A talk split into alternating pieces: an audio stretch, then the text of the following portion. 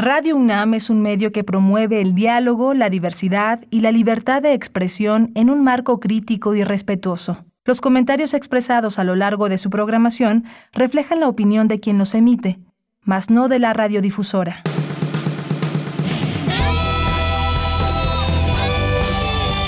Prisma RU. Relatamos al mundo.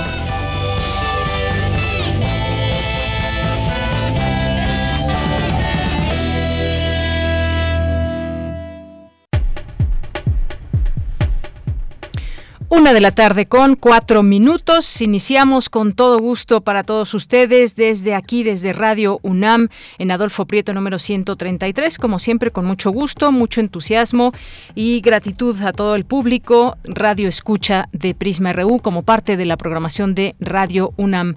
En este viernes 3 de diciembre del año 2021, que ya comienza a sentirse ese trafiquito de fin de año, de diciembre, las compras y demás, solamente que no se nos olvide que estamos todavía en una pandemia y que ya ha llegado eh, desde eh, información oficial esta variante Omicron a México, esta variante del SARS-CoV-2 que eh, se identificó en Sudáfrica, posteriormente en Europa, Estados Unidos, Canadá y ahora en México. Que bueno, es solamente pues un poco de conocer que ya está aquí de manera oficial aunque como decíamos, seguramente ya hay muchos otros casos que se desconocen, pero de manera oficial hay un caso ya reportado en una persona de 51 años proveniente de Sudáfrica.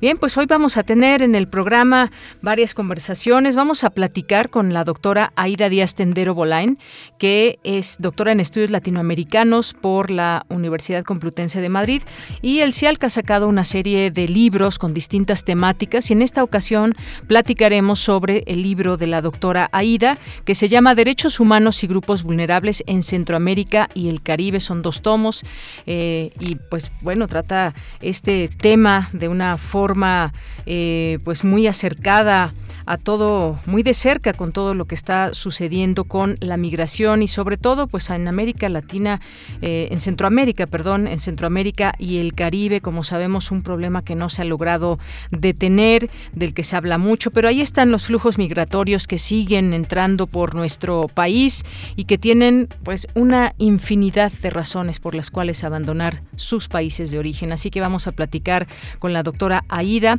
vamos a hacer un enlace hasta España donde ella se encuentra.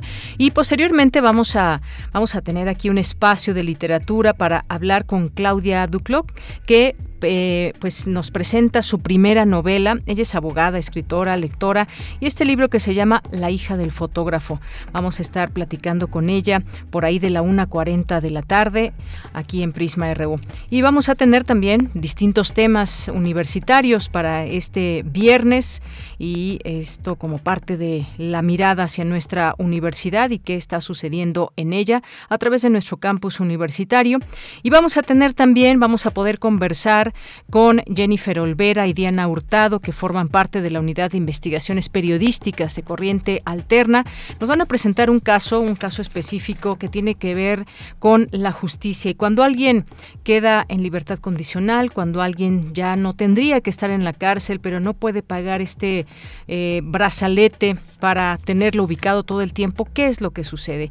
Ellos, ellas nos van a platicar sobre esto que ha sucedido y este caso en específico, lo que ha dicho un juez para eh, un brazalete, sobre un, eh, un, brazalete electrónico. Así que no se pierdan esta, em, esta investigación y esta sección de corriente alterna. Y vamos a hacer también contacto hasta Argentina con Francisco Godínez Galay, que es director del Centro de Producciones Radiofónicas, y nos va a platicar de un encuentro Sonodoc 2021. ¿De qué se trata?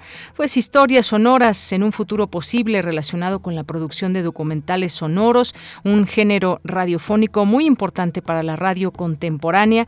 Ya nos platicará él a detalle de qué se trata. Hoy es viernes de Refractario y los temas de la semana, los temas noticiosos de la, de la semana al análisis. Tres años de gobierno de López Obrador, la situación en Conaciti, el proceso de designación, eh, de designación del CIDE, el regreso del programa Quédate en México, qué significa para las y los migrantes. Y cerramos con Melomanía RU, con con Dulce Wet en este espacio de Prisma RU. Y les saludamos rápidamente desde aquí, desde cabina, Rodrigo Aguilar en la producción, Denis Licea en la asistencia de producción y mi compañero Arturo González en los controles técnicos. Aquí en el micrófono les saluda Deyanira Morán. Pues desde aquí, relatamos al mundo. Relatamos al mundo. Relatamos al mundo. Y en este viernes 3 de diciembre, en resumen, en la información universitaria, coinciden en conversatorio que existe brecha de género en el conocimiento científico en nuestra casa de estudios. Advierten expertos que se debe estudiar el uso de la Big Data para entender cómo utilizan nuestros datos en la red. La Facultad de Medicina realiza la ceremonia de egreso de la primera generación de la licenciatura en Neurociencias de la UNAM presentan el sexto número de cuadernos cátedras. La idea fue reunir en un sitio web los materiales de las distintas cátedras de la Dirección de Publicaciones y Fomento Editorial de la UNAM. En la información nacional, el subsecretario de Prevención y Promoción de la Salud, Hugo López Gatel, confirmó en sus redes sociales que en México hay un primer caso de Omicron, la nueva variante de COVID. Se trata de una persona de 51 años de origen sudafricano que arribó a nuestro país el 21 de noviembre. Se encuentra en aislamiento preventivo voluntario. Por su parte, Oliva López Arellano, titular de la Secretaría de Salud de la capital, precisó que aún es muy pronto para determinar si la nueva variante es más riesgosa que otras. Todavía hay mucho desconocimiento sobre esta variante. La información eh, que ha llegado es que OMS sí efectivamente la clasifica como una variante de preocupación, pero no han identificado ninguna eh, mayor virulencia de esta variante. Se refuerzan algunas actividades como la vigilancia genómica, se incrementan las muestras que se están enviando, en nuestro caso, al INMEGEN para secuenciación, eh, pero la protección eh, fundamental es la vacuna frente a todas las variantes eh, de COVID-19. Si se han reforzado las medidas en el aeropuerto, las cámaras termográficas están funcionando al, ingreso y a la salida y también el cuestionario de salud. También es cierto que se reporta desde la tripulación, se reporta cualquier caso posible eh, de sintomático que hayan identificado, eso siempre se reporta a Sanidad Internacional y en caso de que tenga sintomatología respiratoria se aísla la persona. Entonces, esto está eh, funcionando, está reforzado. Bien, pues ahí las palabras de la secretaria de Salud de la capital, Oliva López, en torno a este virus. Lo cierto es que se sabe, se saben algunas cosas de este virus que puede contagiarse de una manera más rápida, pero hasta el momento, pues la información que se tiene, incluso desde Sudáfrica, algunas eh, personas ligadas al sector de la salud, una doctora, comentábamos esta semana, pues daba cuenta de que las manifestaciones o las características que se están dando con respecto a los síntomas, pues no, no son, no han sido eh, eh, graves, por lo menos en las personas que se han estudiado, pero pues esta información está en desarrollo. Y en información internacional, la Organización Mundial de la Salud informó hoy que no tiene constancia por ahora de ninguna muerte vinculada a la variante Omicron. Indicó que muchos países están incrementando sus tests para intentar detectar la nueva variante.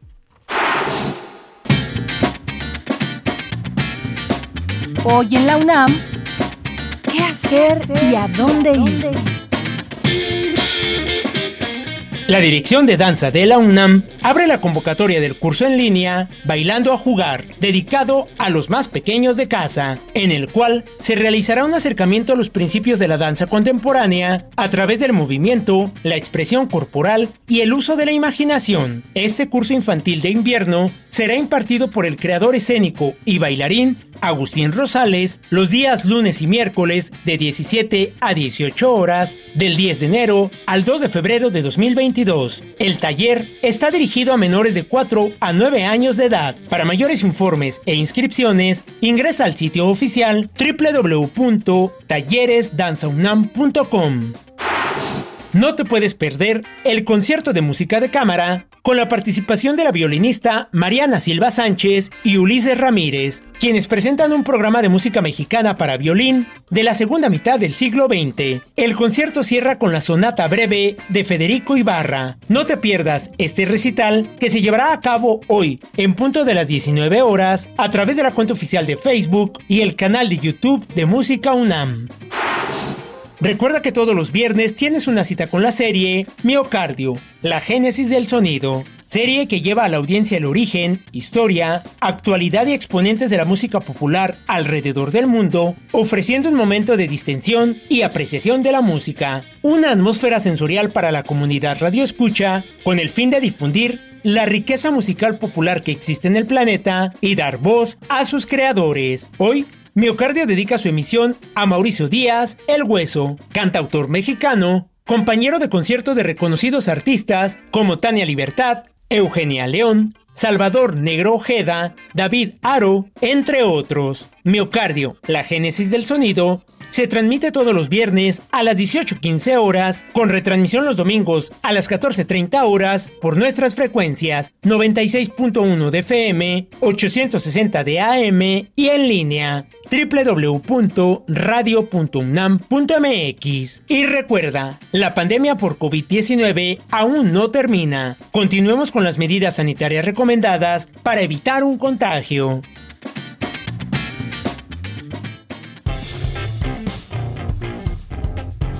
Campus RU.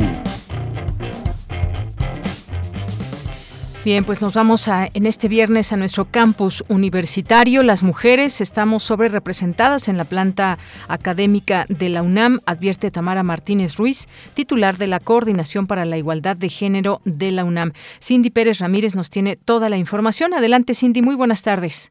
¿Qué tal, Deyanira? Muy buenas tardes a ti y a todo el auditorio. En la UNAM podemos detectar desviaciones en cómo se distribuyen diferentes puestos académicos según el sexo de las personas.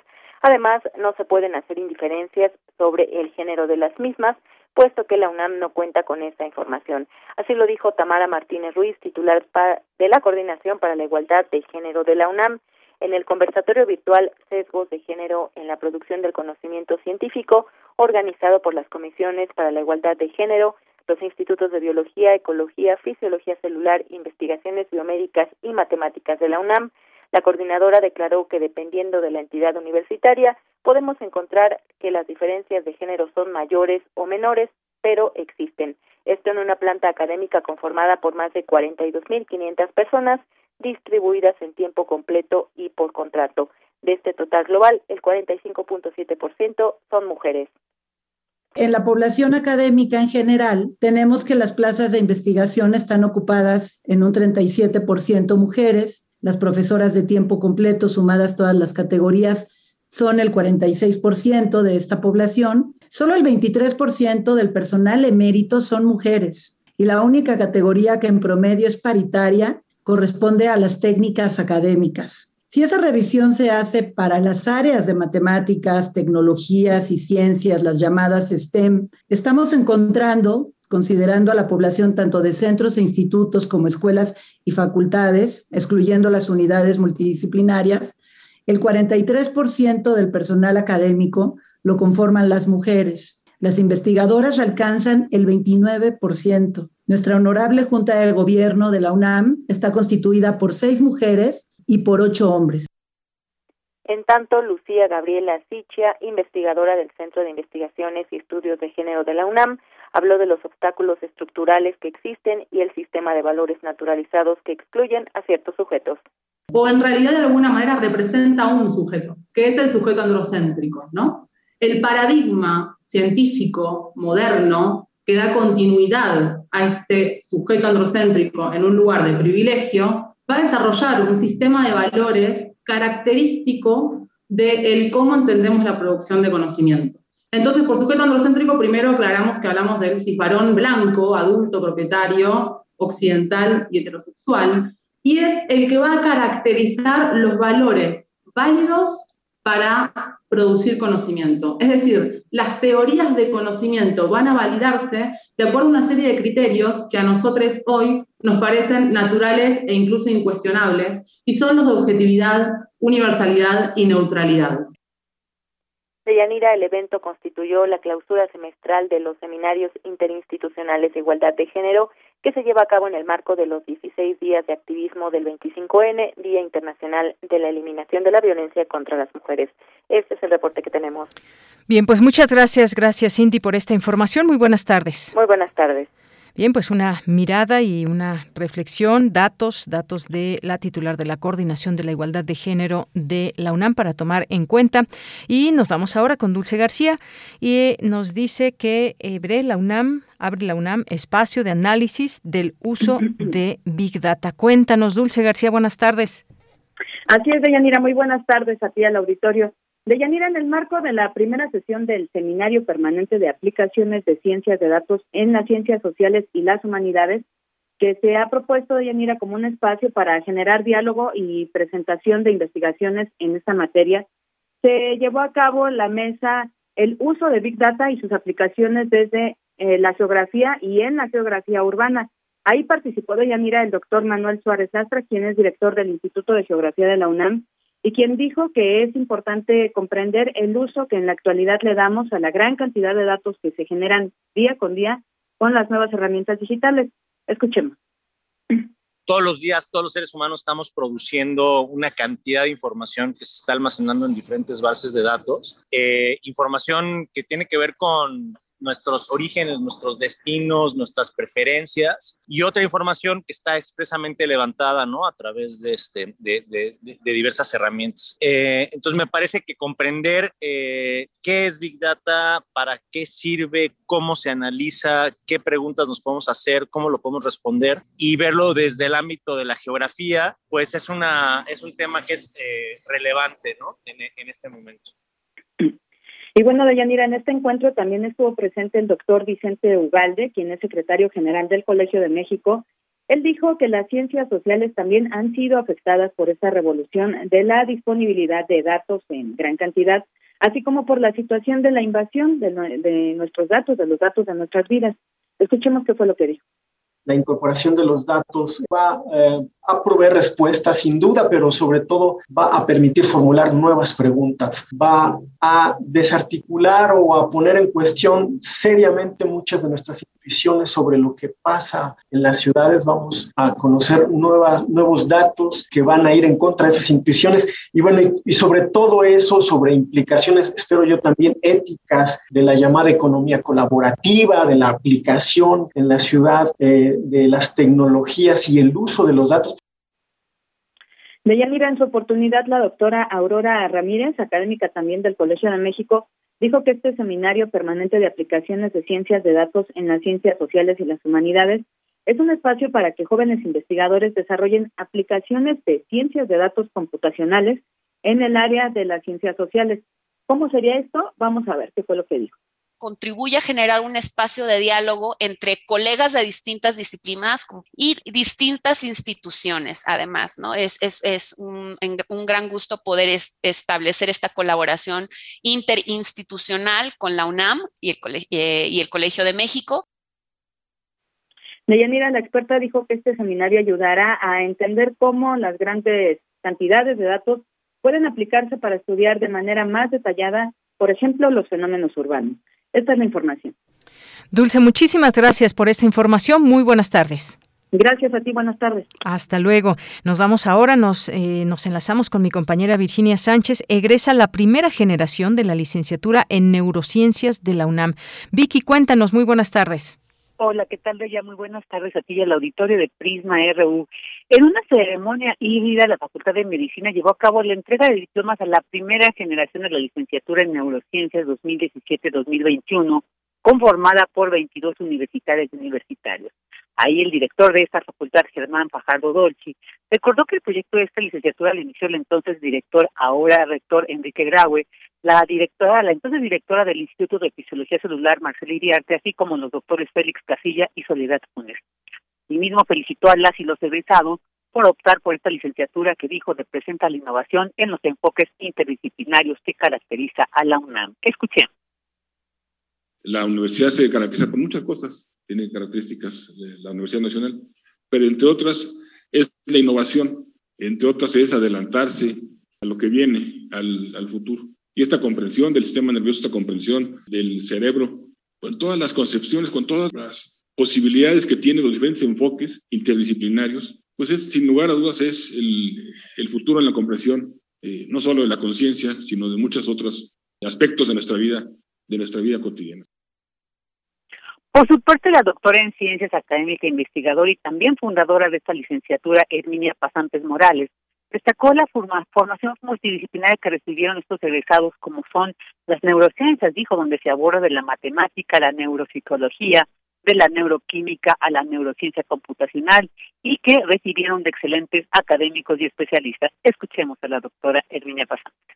Con esa preparación han recibido las herramientas básicas para iniciar su vida profesional, ya sea en la enseñanza, en la divulgación de la ciencia, en la innovación tecnológica. Para aquellos que hayan decidido seguir una carrera en la investigación, les aseguro que están bien preparados para comprender el proyecto que conformará su trabajo de posgrado, así como en las técnicas básicas para desarrollarlo. Habrán podido experimentar en sus prácticas profesionales, en el desarrollo de su tesis, lo que es el reto diario de plantearle una pregunta a la naturaleza, probar la hipótesis con el diseño de un experimento y esperar que la naturaleza nos diga si nuestro pensamiento fue el correcto o si no, como pasa la mayor parte de las veces, y comenzar el reto de nuevo. En esta ceremonia también participaron la secretaria general de la Facultad de Medicina, Irene Durante Montiel, quien destacó que esta licenciatura es única en América Latina, así como los académicos David, David García Díaz y Fernando Espinosa Camacho, y en representación de las y los egresados Javier Navarro Magallón. Sería pues felicidades a las y los 22 egresados de la primera generación de la licenciatura en neurociencias de la UNAM 2017-2021. Este es el reporte. Gracias, Vicky. Muy buenas tardes. Nos unimos a esa felicitación. Buenas tardes. Hasta luego. Porque tu opinión es importante, síguenos en nuestras redes sociales, en Facebook como Prisma RU y en Twitter como arroba PrismaRU. Relatamos al mundo. Relatamos al mundo. Bien, pues continuamos. Ya estamos aquí a punto de conversar, de poder platicar con la doctora Aida Díaz Tendero Bolain, doctora en estudios latinoamericanos por la Universidad Complutense de Madrid, con postdoctorado en el Colegio de la Frontera Norte, investigadora en el Centro de Investigaciones sobre América Latina y el Caribe de la UNAM y es coordinadora de este libro que del cual vamos a platicar hoy y que ya también están todos los datos ahí en nuestras redes sociales. Libro Derechos Humanos y Grupos Vulnerables en Centroamérica y el Caribe. Son dos tomos, el tomo uno, el tomo dos, que hablan desde distintos eh, enfoques para eh, pues tratar distintos grupos vulnerables en esta zona Centroamérica y el Caribe. Pues antes que otra cosa, le doy la bienvenida a la doctora Aida, que eh, pues nos acompaña desde España. ¿Qué tal, doctora? Muy buenas tardes. Doctora, ¿me escucha? Bueno, en un momentito más, ahí la tendremos. Doctora, ¿qué tal? ¿Cómo está? Bueno, ahorita recuperamos la comunicación, hay como que se oyó ligeramente su voz, pero no escuchamos claramente, así que en un momento más estaremos conversando con ella. Es un libro, la verdad, bastante amplio, detallado, eh, que nos lleva de la mano hacia algunas zonas en específico, algunos países. Aquí hemos hablado, ustedes son testigo de de muchos eh, enfoques y hemos tenido muchas conversaciones sobre la migración y también hemos tocado a los grupos vulnerables y cuál puede ser esa situación en la que nos encontramos actualmente y sobre todo intentando comprender el, el problema para que se puedan generar soluciones desde, desde quienes son partícipes de esta migración, desde quienes son los estudiosos, estudios de campo en todo esto, estudios sobre qué puede eh, pasar, cómo está toda esta situación. Así que ya tenemos en la línea a la doctora Aida Díaz Tendero Bolain. Doctora, bienvenida, buenas tardes. Doctora. Hola, buenas tardes, ¿cómo está Deyanira? Muy bien, muchísimas gracias, doctora. Pues ya daba yo la introducción a este a este libro que usted coordina, los eh, derechos humanos y grupos vulnerables en Centroamérica y el Caribe. Hay pues algunas eh, temáticas muy específicas. Yo decía también son dos tomos en los que podemos encontrar los distintos grupos vulnerables y ese acercamiento, porque es una mirada desde adentro, desde qué es lo que sucede en estos distintos grupos. Cuéntenos un poco eh, cuál eh, es el enfoque. Buenas tardes, ¿cómo está, Yanira? Que le da a usted. ¿Me escucha bien, doctora?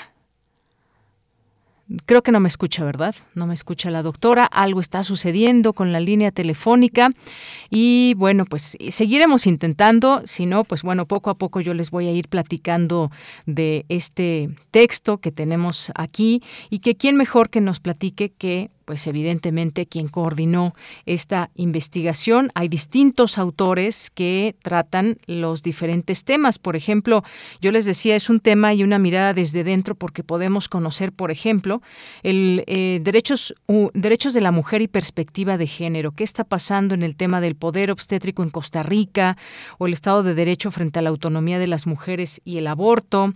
Eh, hay otro, otro tema más, mujer, régimen económico y propiedad de la tierra en Panamá, estereotipos de género hacia la madre adoptiva trabajadora, jurisprudencia constitucional guatemalteca con perspectiva de género, también está pues una aproximación a los migrantes en Guatemala, eh, El Salvador y su migración irregular, la Organización Internacional del Trabajo y el trabajador migrante en Panamá. Y también pues todo este tema de la migración en, en el Caribe, por ejemplo, cómo puede ser y quizás sea distinta a otros, a otros eh, países por su ubicación geográfica también. Doctora, espero que ya nos podamos escuchar. Buenas tardes, bienvenida.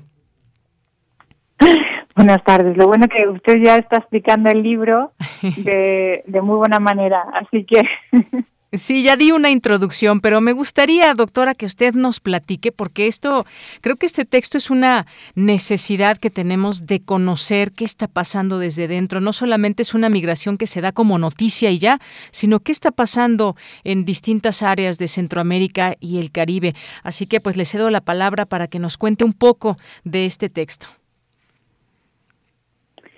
Eh, gracias, Mira, Pues eh, este texto responde a la necesidad de identificar eh, otros grupos vulnerables más allá de las personas mayores, que es el tema al que yo me dedico, y, eh, y la necesidad de elaborar un texto que es un primer texto, no existe eh, una cosa igual, que aborde todos estos grupos vulnerables y específicamente para la subregión de Centroamérica y el Caribe, eh, invitando además para ello a eh, magistrados, eh, digamos jueces de primer nivel y académicos de estos países, ¿no? Esto fue la gran aportación del libro, es precisamente los autores que se sumaron a la propuesta y y que como digo hemos logrado este este esta obra que es la única es la primera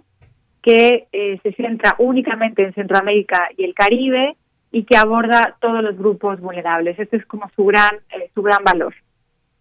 Efectivamente, ese es su gran valor, todos los grupos vulnerables, y son dos tomos que, bueno, por lo menos eh, el primero que tenemos aquí es bastante, bastante grande, digamos, tiene mucho contenido y también, pues visto desde estas eh, distintas miradas, hay distintos autores que nos dan cuenta de varios de estos temas ya más específicos. Yo tuve oportunidad de leer algunos de algunos de ellos y mencionarlos ahora también al aire. Eh, eh, hay y vamos a detenernos en esto: niños, niñas y adolescentes. ¿Qué está pasando? ¿Cómo ha cambiado con los años? Esta migración, porque evidentemente son grupos vulnerables. A una niña, un niño, a un adolescente que se le saca de su país para ver qué sucede en otro lugar, cómo se puede asentar en otro lugar, esa mirada al futuro que, que no se está forjando desde su país, sino que tiene que salir por distintas cuestiones y ahí también surge otro tema, doctora, porque ¿por qué se están saliendo los distintos migrantes y los grupos vulnerables? Pues se enfrentan también a muchas situaciones, desde el solo hecho y desde el primer día que salen de su país o incluso desde su mismo país ya tienen situaciones de mucha vulnerabilidad. Sí, doctora. Doctora, ¿me escucha? Bueno, algo está pasando con la comunicación hasta España, quizás hay alguna cuestión que no nos permite este enlace correcto. Pues decíamos que entre los grupos vulnerables, pues están, a ver, vamos a identificar primero cuáles son estos grupos vulnerables. Están las niñas, los niños, las mujeres, por supuesto, las personas con discapacidad, eh, pues eh, todos estos grupos que desafortunadamente tienen más riesgos que otros, no porque los otros grupos de migrantes no tengan algún riesgo, pero es una situación, digamos, que está creciendo, por lo menos eso nos dicen los números. Eh, sabemos que en México es un lugar de paso de migrantes y es un, lugar muy, digamos, intenso en este paso de la migración. Y hoy se daba un anuncio del cual hablaremos ya más adelante, este famoso de quedarse en casa que en algún momento eh, en algún momento pues se había ya quitado de ese discurso, pero que vuelve, pero eso lo platicaremos más adelante. Doctora, nos estaba diciendo eh, sobre este libro y yo agregaba que hay, hay, distintos grupos vulnerables. ¿Cuáles son estos grupos vulnerables de los que se habla en el libro? Y si alguno de estos grupos pues tiene más vulnerabilidad que otros, ¿qué es lo que nos puede decir derivado de estos textos? Eh, bien, la primera parte eh, aborda la perspectiva de género y eh, los derechos de la mujer, ¿no? Es un es un bloque que incluye desde la violencia en el em, en las rutinas obstétricas en los hospitales hasta cuestiones como el aborto, cuestiones relacionadas con la propiedad de la tierra, eh, asimismo eh, estereotipos relacionados con la madre adoptiva y también eh, jurisprudencia constitucional con perspectiva de género. Entonces, los, los capítulos están agrupados según temáticas y en un segundo bloque se aborda el tema de los migrantes y de la movilidad humana con eh, obras de Guatemala, de El Salvador, eh, de Panamá, de Costa Rica y también eh, del Caribe. Entonces, otros grupos que se estudian en los textos son niñas, niños y adolescentes, como ya mencioné, las personas mayores, las personas víctimas de desplazamiento forzado y, por último, en un bloque general en el que quisimos aglutinar eh, diferentes eh, abordajes que no se podían incluir en los bloques anteriores, eh, democracia, genocidio y pueblos indígenas. Doctora, le pregunto también, hay un texto que está escrito en inglés que tiene que ver con pues también el tráfico humano en el Caribe y los derechos de los migrantes. ¿Cuáles, digamos, pueden ser, eh, podemos identificar entre la migración que pueda haber desde el Caribe o la que puede existir desde Centroamérica, dado que pues el Caribe, el tipo de migración es otra, los medios son otros para poder salir de sus países, o qué, de qué países estamos hablando cuando nos referimos al, Caribe, doctora. Eh, bien, eh, bueno, en, en relación a, a la migración es preciso tener en cuenta que, contrariamente a lo que normalmente pensamos, la mayor parte de la migración no se produce de los países en desarrollo hacia los países más desarrollados, sino que, es decir, no es una migración eh, sur-norte, sino que eh, la, la, más eh, importante, la que concentra mayores números absolutos, es la migración sur-sur. Entonces, en nuestro en nuestro continente, digo, más allá de Centroamérica, tenemos eh, conflictos migratorios muy importantes, por ejemplo, entre eh, República Dominicana y Haití, eh, un clásico migratorio en las subregiones, por ejemplo, el caso de Nicaragua, y sus migrantes a Costa Rica y otros en, en Sudamérica, como por ejemplo de Bolivia a Chile. En fin, tenemos en la región, y esto sucede en todas partes del mundo, que la mayor parte de la migración se da entre países en desarrollo, por supuesto siempre entre países eh, que están en peor situación y que emigran a unos países que están en una situación un poco mejor, ¿no? Pero esta es eh, esta es la situación.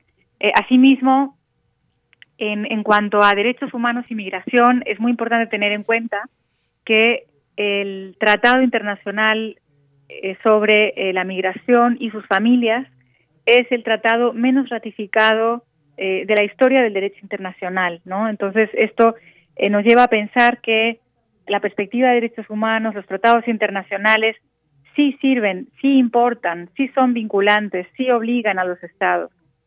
Por eso este no está firmado, ¿no? Es decir, porque verdaderamente tiene efectos, no, no es solamente eh, papel mojado. Efectivamente, doctora, pues son muchas, eh, muchas cosas. Cuando hablamos de migración, nos podemos ir paso a paso en cada una de ellas y poder hablar de cada uno de estos grupos vulnerables. Y luego está, pues, este tema de derechos humanos que usted ya tocaba. ¿Quién preserva, quién cuida, quién ejerce, quién vigila que los derechos humanos de los migrantes, de las y los migrantes, no sean vulnerados? Porque a final de cuentas es un paso riesgoso el que se da desde salir de su país. ¿Cómo, cómo está, digamos, digamos, el tema de los derechos humanos, ¿qué tan grave es, si podríamos, digamos, catalogarlo, calificarlo, ponerle algún adjetivo en torno a este tipo de migración de grupos vulnerables? ¿Cómo es, eh, cómo, cómo lo pasan en tema de derechos humanos? Eh, bien, bueno, en México es un tema que conocemos muy bien. Tenemos nuestra frontera norte, nuestra frontera sur.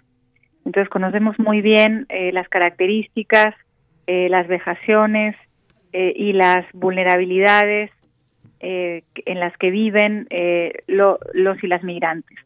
En general, en la región interamericana contamos con un sistema de protección denominado Sistema Interamericano que está precisamente construido para la protección de los derechos humanos. Por supuesto que estas instancias consta de Corte y Comisión, la Comisión Interamericana que está en Washington y la Corte Interamericana, eh, que digamos es el tribunal que imparte justicia que está en San José de Costa Rica, son eh, los dos las dos instituciones que conforman este sistema interamericano de protección de los derechos humanos y que eh, atraen los casos, los casos que ya han agotado las instancias nacionales para impartir justicia desde eh, desde este ámbito, digamos, supranacional. Es un ámbito que podríamos denominar de justicia más allá del Estado. Cuando el Estado no ha sido capaz de,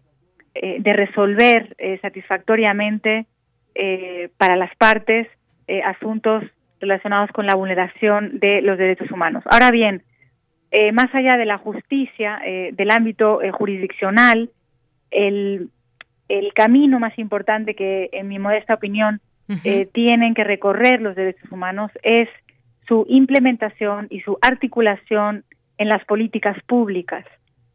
Es decir, son las políticas públicas eh, ejercidas por el Estado, eh, por el Estado de, manera amplia, en todos sus niveles de intervención. en el caso de México hablaríamos de la federación, hablaríamos de los estados, hablaríamos de los municipios.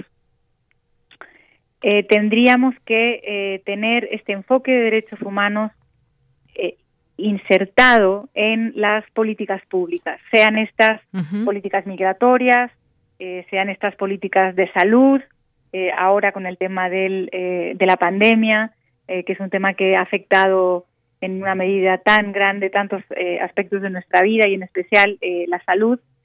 Entonces, como digo, esta es la gran, la gran ventana de oportunidad que abre este enfoque de derechos humanos, es en mi opinión su inserción en la política pública. Muy bien. Bueno, pues muchas gracias, doctora. Queremos recomendar a nuestro público, porque además este, estos tomos ya se pueden adquirir a través del CIALC, pueden conocer a detalles si alguien se especializa, quiere conocer más, adentrarse al tema de la migración, sobre todo en este aspecto de derechos humanos y grupos vulnerables, pues me parece que este es el texto correcto al que pueden acudir y conocer desde esas distintas ópticas, conocimientos eh, que tienen los distintos eh, los distintos investigadores que forman parte de este libro que se hace pues a distintas voces, a distintos eh, conocimientos, eh, pues que lo puedan adquirir. Se llama Derechos Humanos y Grupos Vulnerables en Centroamérica y el Caribe. Hay dos tomos y la coordinadora es usted, Aida Díaz Tendero Bolain. Muchas gracias, doctora, por haber estado con nosotros aquí en Prisma RU de Radio UNAM. Gracias a usted, Yanira. Un abrazo, doctora. Hasta España. Gracias. Hasta luego. Bien, pues fue la doctora Aida Díaz Tendero Bolain, doctora en estudios latinoamericanos por la Universidad Complutense de Madrid y forma parte de los investigadores en el Centro de Investigaciones sobre América Latina, Latina y el Caribe de la UNAM, coordinadora de este libro. Porque tu opinión es importante, síguenos en nuestras redes sociales, en Facebook como Prisma RU y en Twitter como arroba PrismaRU. Bien, y pues continuamos con nuestra siguiente charla. La editorial HarperCollins nos hizo llegar este libro de Claudia Duclos, La hija del fotógrafo, y pues ¿qué creen? La tenemos aquí para que ella misma nos platique de su libro y pues podamos tener esta conversación con ustedes, se puedan interesar y puedan adquirir este libro. Así que te saludo con muchísimo gusto, Claudia Duclos, muy buenas tardes. Hola, ¿qué tal, Deyanira? Buenas tardes. Encantada de estar aquí contigo, con la gente que te escucha. Muchas gracias, eh, Claudia. Pues decirles que Claudia es abogada, es escritora, es lectora y tengo entendido que esta es tu primera novela, La hija del fotógrafo. Fíjate que pues todavía no termino el texto, me quedé en la parte y lo voy a decir porque no es no sé spoilearlo, pero una parte muy importante de la Ciudad de México que tiene que ver con el sismo de 1985. Por ahí voy más o menos en esta lectura que es más que entretenida, que nos presenta eh, pues distintos lugares también de, de nuestro país, la Ciudad de México, Torreón, pero sobre todo, pues hay algo que quieres mostrar en este libro y que tiene que ver con romper ciertos cánones y pues cómo, cómo se ha visto a lo largo de varias generaciones eh, la mujer. Cuéntanos, por favor, un poco de este libro, cómo nace esta idea y qué es lo que nos quieres eh, pues eh, ilustrar a través de la hija del fotógrafo, Claudia. Con mucho gusto, Deyanira, muchas gracias. Sí, mira, en la novela yo pretendo llevar a los lectores y a las lectoras por un recorrido transgeneracional, como bien señalas, de mujeres apegadas a normas de una sociedad estricta, rígida, ¿no? Eh, sin embargo, hay algunas mujeres que, debido a su personalidad rebelde, se atreven a desafiar todas estas reglas que les prometen un futuro pues bastante desolador en el que ellas no están interesadas, ¿no? Entonces, de la mano de estas, de estas personajes, eh, yo pretendo exhibir los temores, los prejuicios que han recaído sobre las mujeres de la sociedad mexicana a lo largo del tiempo, pero al mismo tiempo intentando eh, plantear una fórmula para encararlos, ¿no? Por ejemplo, es el caso de Julia, una de las protagonistas, eh, pues es una chica que decide tomar el control de su destino y darse una segunda oportunidad, ¿no? Porque el entorno social y familiar le ofrece una vida vacía en la que en la que ella no está interesada para nada. Entonces, de la mano de Julia, eh, yo llevo al, al, lector, como tú señalas, por los barrios, por las colonias de la Ciudad de México, porque ella es una chica que, que lo mismo que yo como autora, eh, pertenece a una familia de fotógrafos pionera en el negocio de la fotografía en nuestro país. Eh, la trama arranca con el bisabuelo de Julia, que adquiere una cámara fotográfica y se da cuenta de que con esa cámara puede captar la luz para plasmar imágenes. ¿no? Entonces Julia hace lo mismo, pero de manera figurada, porque Julia le va presentando al lector estas imágenes como una especie de instantáneas, que como si fueran un álbum fotográfico van avanzando igual que una película y van mostrando a los personajes con sus luces, con sus sombras, y no siempre en su mejor ángulo o en su mejor pose, pero bueno, los presenta así como son, ¿no? Con sus claroscuros a veces de una perspectiva sutil, a veces de una pues más grotesca, y siempre con Julia como ese ojo detrás de la lente que se pone a atrapar momentos, apretando el obturador de su cámara para exhibir frente al lector todas esas imágenes como si fueran fotos Polaroid que ella conserva en su memoria.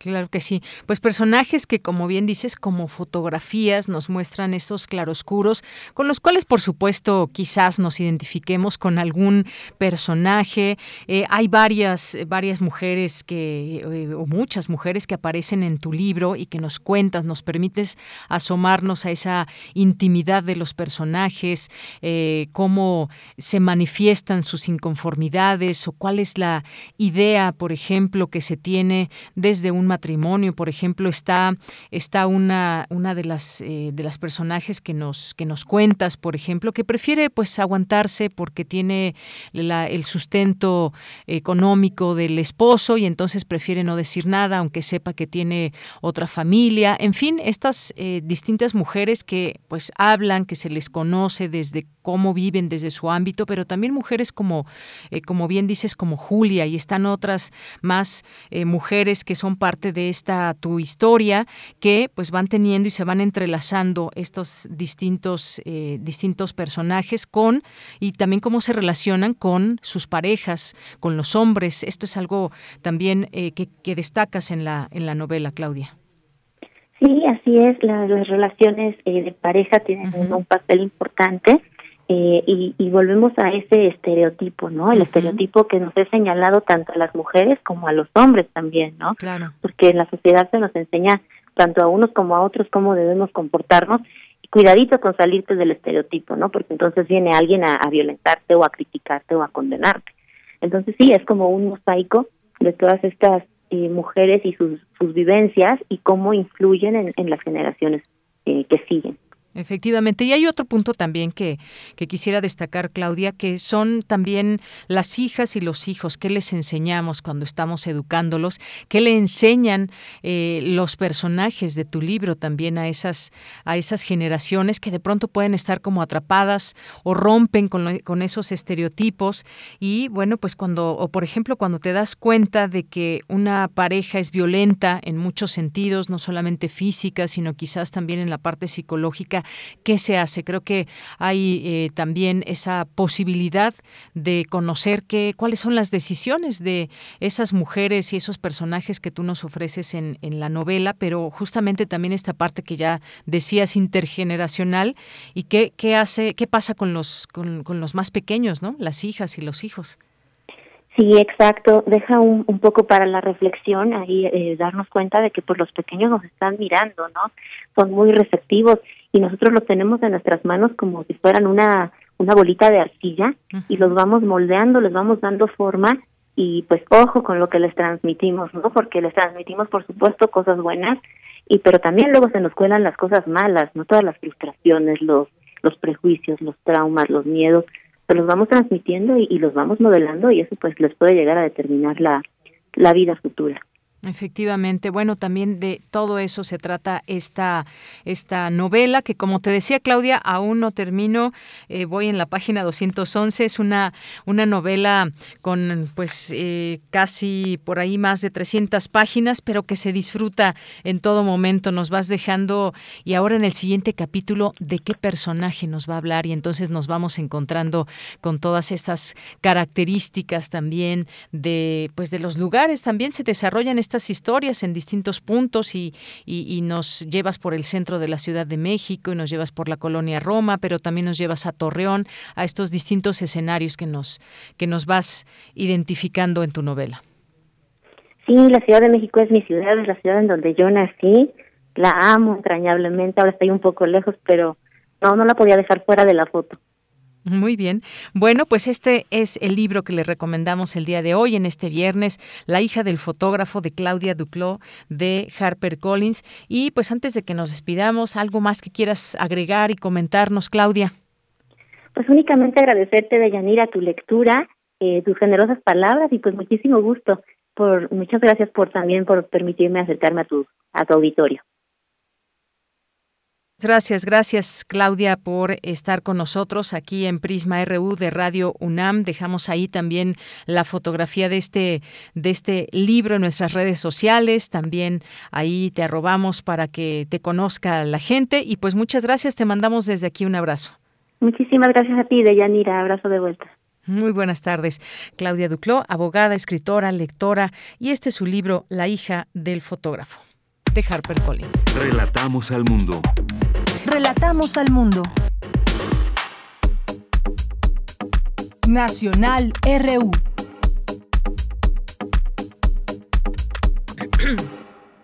Bueno, por cierto que pues no les habíamos dicho, pero acuérdense que es viernes de complacencias y si en este momento alguien quiere escuchar algo antes de despedirnos e irnos al primer al corte, ah, que ya pidieron, me dice aquí nuestro productor, ahorita nos ahorita nos va a decir quién, ya para despedirnos quizá, pero por lo pronto pues algunas notas nacionales, algunas notas nacionales para eh, que tenemos que podemos comentar el día de hoy.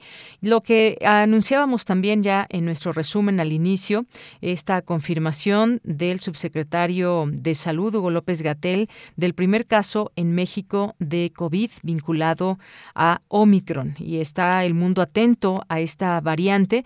Y saben, hay una cosa que también ya se ha mencionado en eh, distintos medios de comunicación y me parece una atinada percepción de las cosas. Y me refiero a que tiene que ver con que la desigualdad en la repartición, la llegada de vacunas al mundo ha sido más que desigual.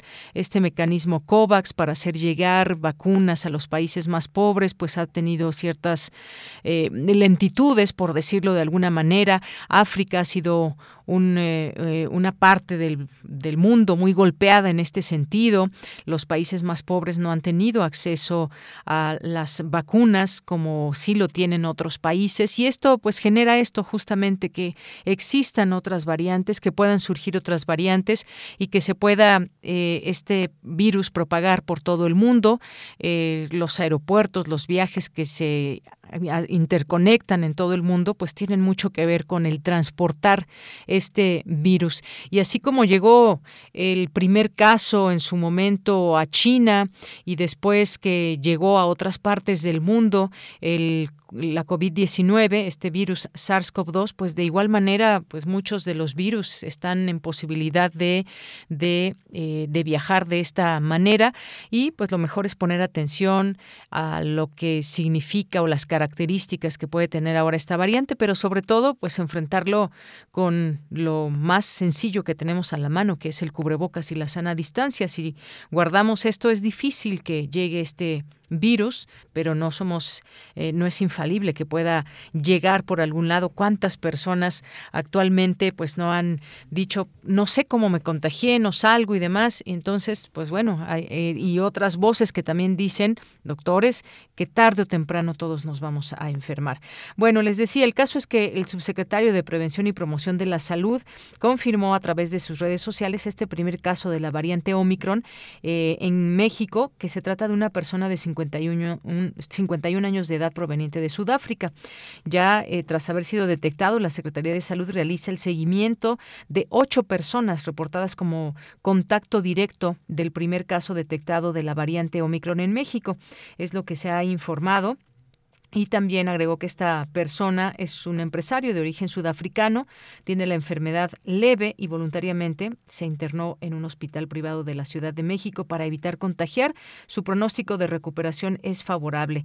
En tanto, la Dirección General de Epidemiología, a través del Instituto de Diagnóstico y Referencia, el INDRE, indicó que la persona llegó a nuestro país el 21 de noviembre y seis días después presentó sintomatología característica de COVID-19 leve. Así que, pues bueno, ya está Omicron en México. Anunciábamos también apenas ayer que había llegado ya a Estados Unidos y así está este tema de la variante Omicron. Hasta el momento no se han detectado muertes vinculadas a Omicron, es algo que dice la Organización Mundial de la Salud y está en proceso el seguir conociendo más datos de esta variante.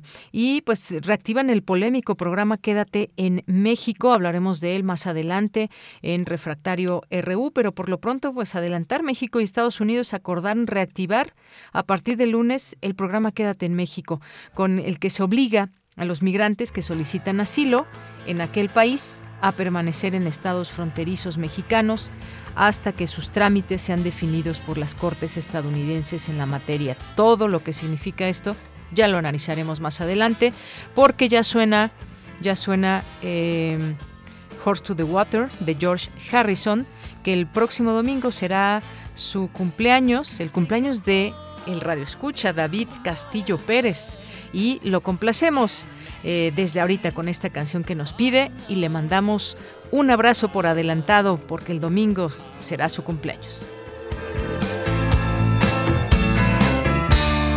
A friend of mine in so much misery. Some people sail through life, he has struck a reef.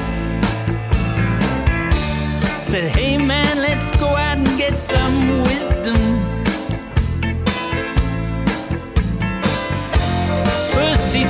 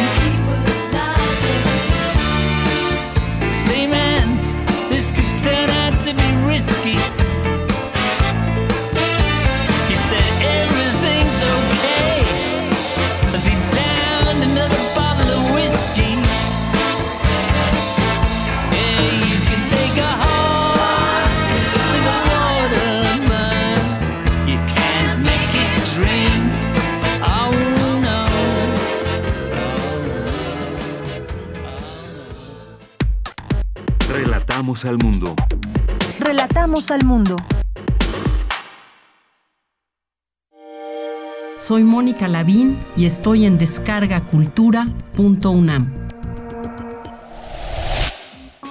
Disfruta.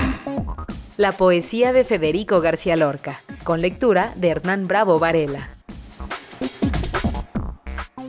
Verte desnuda es comprender el ansia de la lluvia que busca débil talle, o la fiebre del mar de inmenso rostro sin encontrar la luz de su mejilla.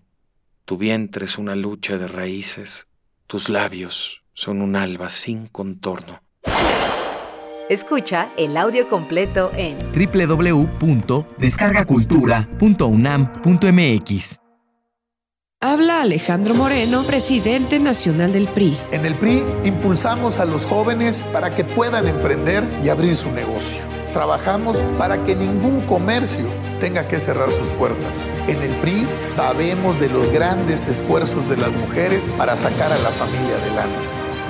México saldrá adelante sin que nadie se quede atrás. Somos centrones. En el PRI, la familia antes que todo. PRI. El mafioso, el narco, el cocinero, la buchona, el dealer, la mula. ¡Lotería! No importa qué droga química te metas, todas están hechas con veneno y de todas formas te destruyes. Si necesitas ayuda, llama a la línea de la vida 800-911-2000. Para vivir feliz, no necesitas meterte nada. Gobierno de México. El corazón es la caja de ritmos que orienta nuestro camino. Sigámoslo. Que la música sea su alimento. Miocardio, la génesis del sonido. Una transfusión sonora de Radio UNAM para tus oídos. Viernes, 18.15 horas. Retransmisión, domingos a las 14.30 horas. Radio UNAM, experiencia sonora. Tu opinión es muy importante. Escríbenos al correo electrónico prisma.radiounam@gmail.com.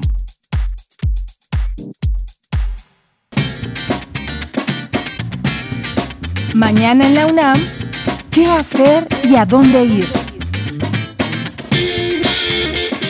La Dirección de Literatura y Fomento a la Lectura de la UNAM organiza la cuarta conferencia magistral Escribir Poesía Hoy, del Diplomado en Escritura Creativa y Crítica Literaria, que será impartida por la poeta, narradora y traductora mexicana María Baranda, ganadora del Premio Nacional de Poesía Efraín Huerta en 1995 por su obra Los Memoriosos. La conferencia magistral Escribir Poesía Hoy se llevará a cabo el próximo 8 de diciembre. Sigue la transmisión en vivo en punto de las 17 horas a través de la cuenta oficial de Facebook de Literatura UNAM.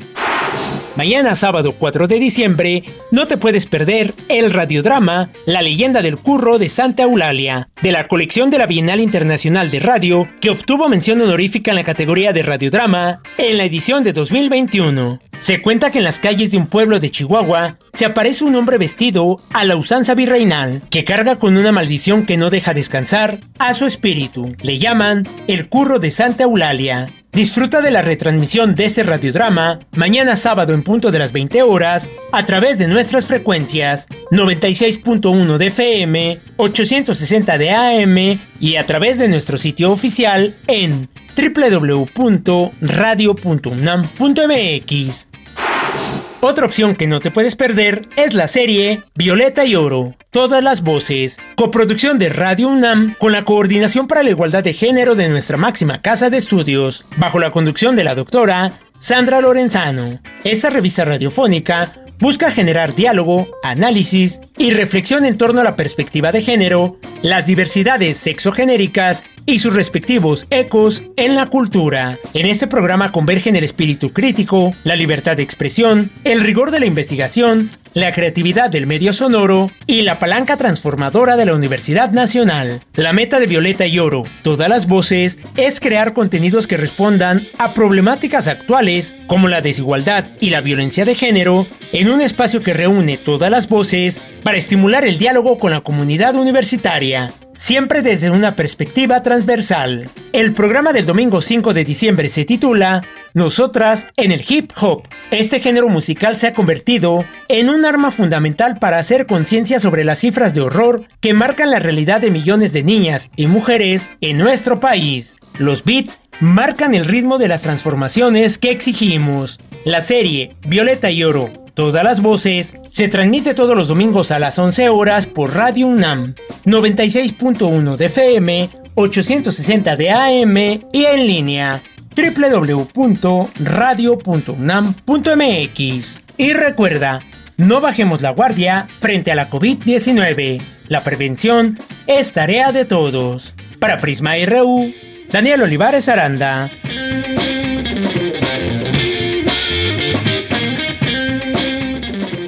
Dos de la tarde con seis minutos y estamos de regreso aquí en Prisma RU. Nos queda una hora para estar con todos ustedes en este viernes, ya fin de semana. Gracias por su permanencia, su estancia aquí a través de su sintonía en el 96.1 de FM y en el 860 de AM, así como en www.radio.unam.mx.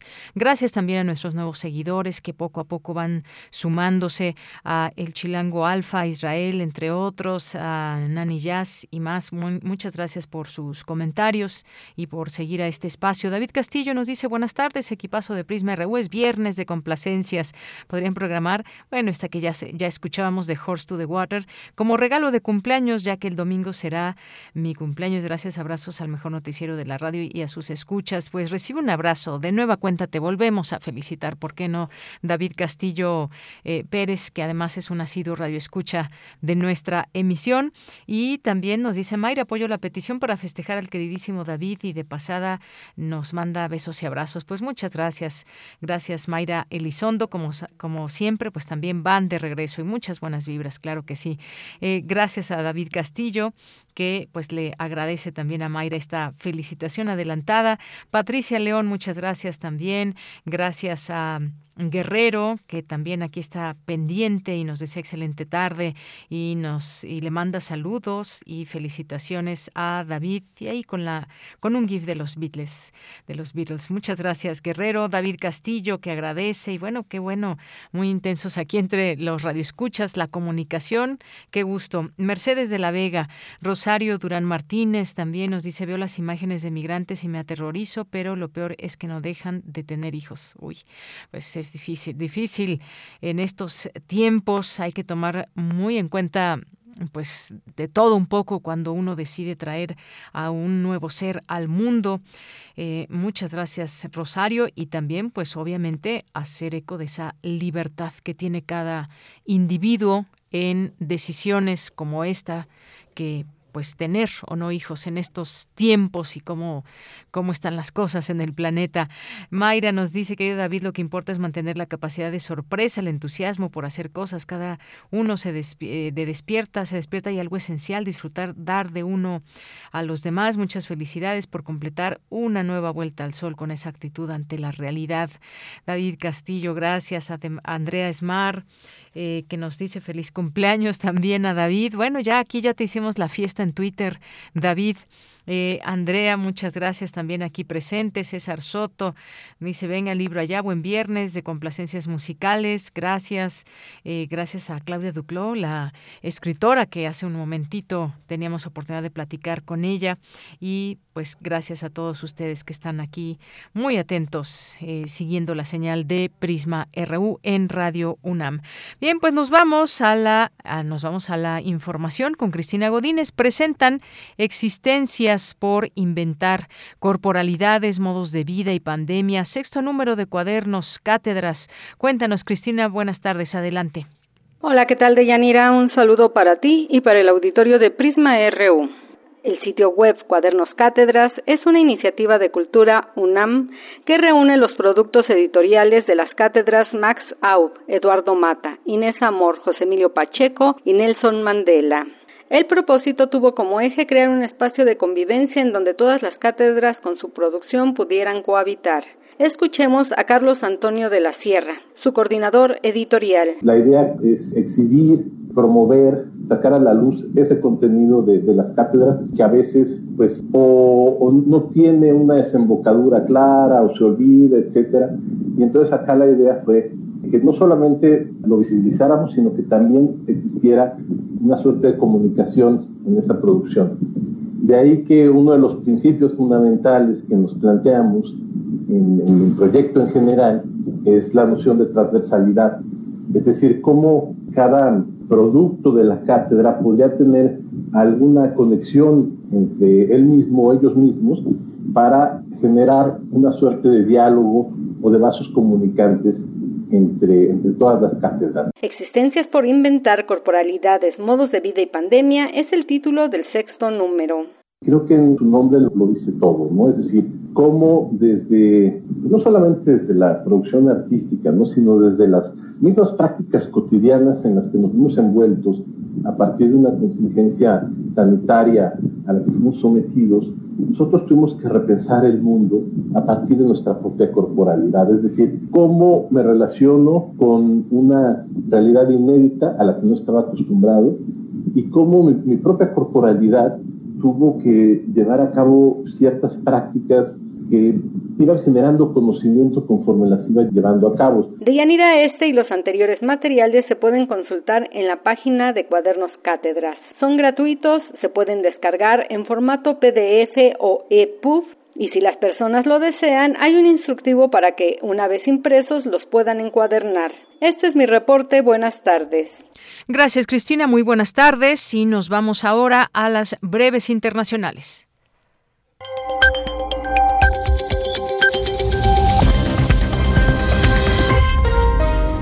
Bienvenidos a todos a este resumen informativo de Radio Francia Internacional y estas son las principales informaciones a esta hora. Aida Palau. Los integrantes de la misión de observación de la Unión Europea en Venezuela abandonarán el país este fin de semana, así lo confirmaron a nuestro corresponsal en Caracas después de que la Cancillería venezolana se negara a extenderles sus visados. El grupo había previsto quedarse hasta el 13 de diciembre, según lo acordado con el gobierno. La tensión se instaló cuando Maduro acusó a los observadores de ser espías después de que señalaran irregularidades en las elecciones regionales.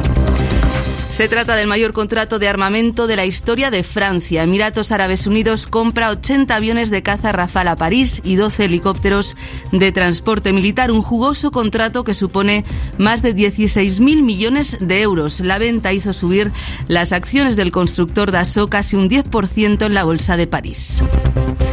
Ucrania no renunciará a entrar en la OTAN, así lo declaró su ministro de Exteriores Dimitro Kuleva. Rusia la que ha sobrepasado los límites y ha violado el derecho internacional. Así que rechazo la idea de que debamos garantizar algo a Rusia. Insisto en que es Rusia la que debe garantizar que no continuará su agresión contra ningún país.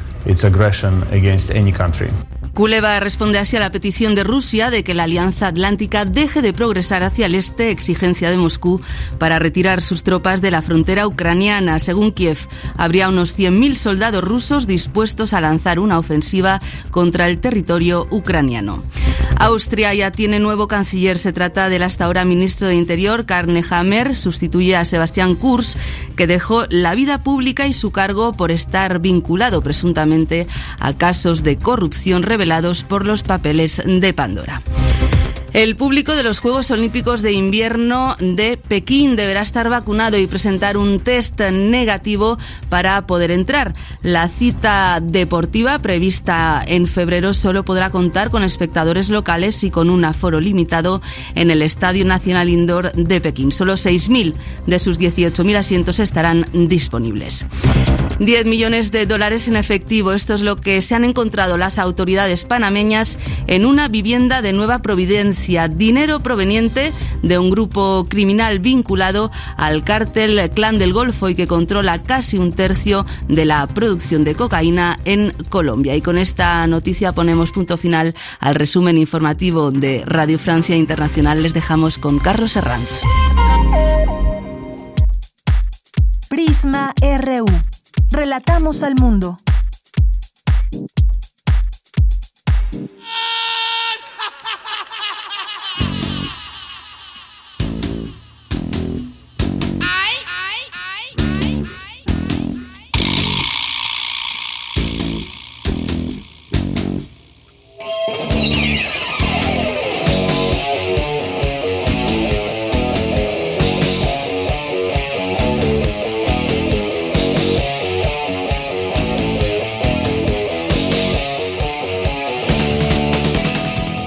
Bueno, un pequeño puente musical porque en 1948 nace Ozzy Osbourne y hoy pues, lo dejamos escuchar un poco a través de estas frecuencias universitarias. Cumple 73 años.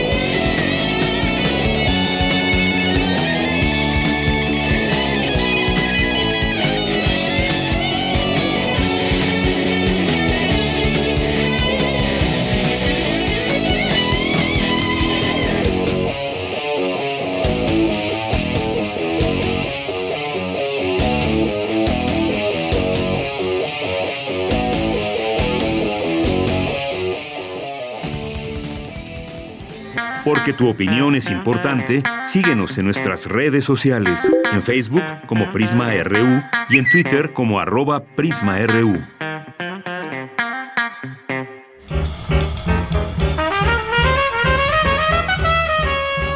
Corriente Alterna. Periodismo veraz y responsable. Un espacio de la Coordinación de Difusión Cultural, UNAM.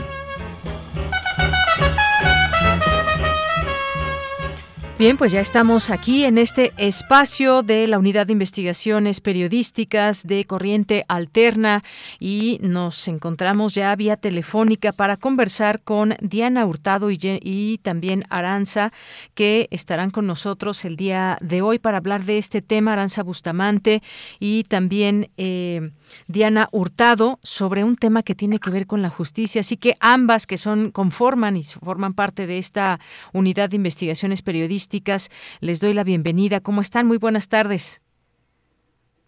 Hola, Hola, Diana y hola Aranza. Hola, Deyanira, buenas tardes. Hola, muy buenas tardes. Muchas gracias por el espacio. Bien, pues gracias a ustedes por estar con nosotros. A mí me gustaría comenzar preguntándoles que nos pongan, digamos, en contexto sobre este tema que tiene que ver con la justicia, tiene que ver con, pues, personas que pueden lograr su eh, su libertad condicional, pero que, pues, a veces no tienen los recursos para pagar un brazalete. Pero ustedes platícanos de qué se trata esta investigación. Comienzo con Aranza Bustamante. Sí, claro. Bueno, pues como bien dices, eh, esta historia, la historia de Leo, de Leonardo, un hombre trans, eh, pues a nosotras eh, eh, nos pareció importante retomar esta historia porque refleja eh, muchas deficiencias dentro del sistema de eh, justicia en México. Y bueno, lo que sucede es que, bueno, además de que Leo transicionó dentro de prisión, pues ahora él se encuentra eh, en la lucha por, eh, pues por- porque ahora, bueno, él quiere salir de prisión y eh, se eh, topó con muchos obstáculos, entre ellos el hecho de que él tiene que costear su bra- un brazalete electrónico eh, y pues tiene que estar monitoreado. Sin embargo, el costo de ese brazalete asciende los 90 mil pesos que tanto él o su familia deben costear.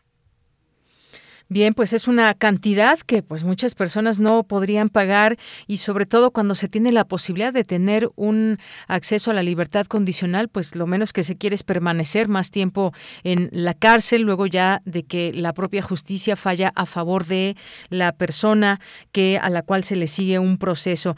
Eh, Diana Hurtado, cuéntanos un poco más de este trabajo que podemos leer a través de Corriente Alterna, cómo fue esta investigación, quiénes son las voces que forman parte de este reportaje. Por supuesto. Bueno, eh, antes que nada, esta investigación forma parte de una de un proyecto más grande coordinado por la Deutsche Welle Academy en un proyecto que se llama Cambia la Historia, en el que conjunta eh, a muchas reporteras de otras regiones para hablar justamente de problemas eh, de género. eh, específicamente hacia las mujeres. En nuestro caso nos tocó hablar acerca de un hombre trans porque consideramos que son pocas historias de hombres trans, de hombres trans posicionadas en los medios de comunicación y más con este tipo de problemáticas, que no solamente es, es su transición dentro de prisión, sino justo como mencionó mi compañera Aranza, eh, la imposibilidad de poder pasar la pena fuera de la de prisión justamente por una situación más que nada de discriminación. En primer lugar, eh, al no poder costear este brazalete, eh, se supone o está como eh, determinado, y eso lo mencionamos en el reportaje, que debe ser una excepción eh, que las, las y los familiares tengan que pagar este brazalete, pero en México parece más bien una norma eh, en el que yo eh, más de eh, las personas que salen por libertad condicionada y tienen que ser monitoreadas con eh, el brazalete terminan pagándolo que el Estado mismo. Entonces, eh, el caso de Leo es una historia eh, particular justamente por eso, porque trata de, eh, digamos,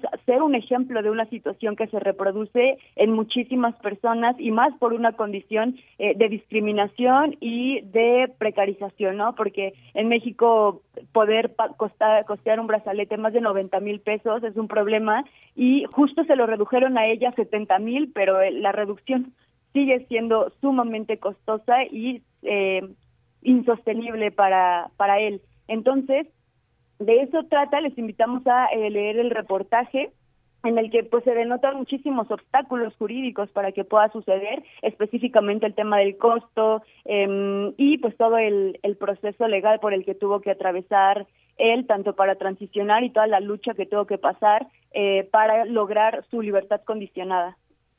Muy bien, bueno, pues ahí está este caso que bien vale la pena conocer porque nos enmarca en algo que sucede eh, quizás hasta de manera cotidiana en nuestro país cuando alguien se enfrenta a una situación como esta de tener esa imposibilidad económica de pagar un brazalete y poder recobrar la libertad condicional. Podemos conocer más datos, por supuesto, a través de Corriente Alterna, a través de esta eh, investigación que ustedes hacen. ¿Algo más que quieran agregar, Diana o Aranza? No, por ahora esto es todo. Muchas gracias. Sí, se- sí, sería todo de mi parte también. Muchísimas gracias. Muy bien, pues si les parece, si les parece, vamos a escuchar justamente este trabajo que ustedes han hecho en esta parte también sonora para escucharlo a través de la radio y regreso con ustedes. Ok. Adelante.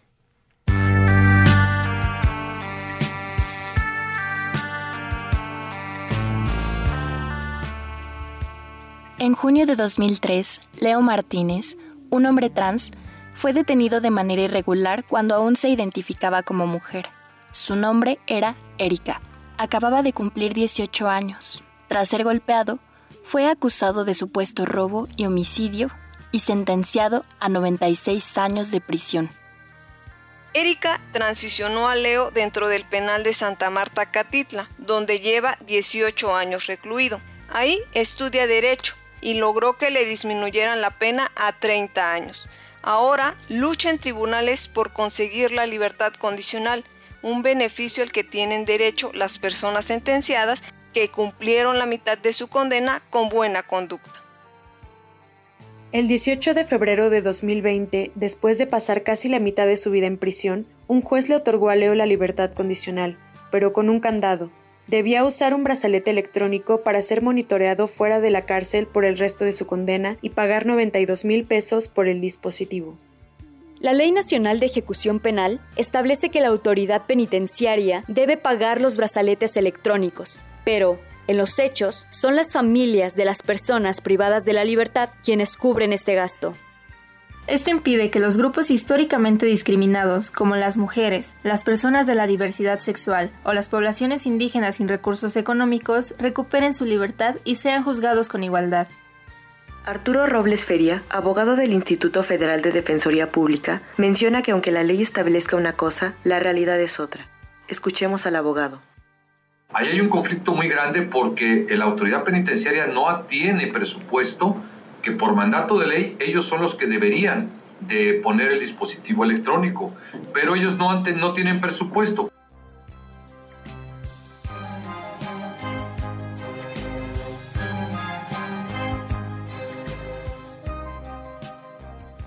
La falta de recursos es lo que a Leo le ha impedido salir de la cárcel. Escuchemos a Leo, con quien platicamos desde el penal de Santa Marta a Catitla. Y ya le digo, oiga, Lee, pero es que cómo me lo concede con monitoreo si está claramente comprobado en actuaciones que yo no tengo visita, no tengo ingresos, no tengo, no percibo un, un sueldo, no tengo un salario, ¿cómo voy a pagar un monitoreo? Y me contesta que es que yo debía haber prevenido, como dice la fiscalía, yo debía haber prevenido que ese gasto lo iba a llevar a cabo. Le dije, ¿cómo si la ley no cobra por irse libre? Eso es lo que se supone. Y aparte, por una cuestión económica, nadie puede permanecer en reclusión.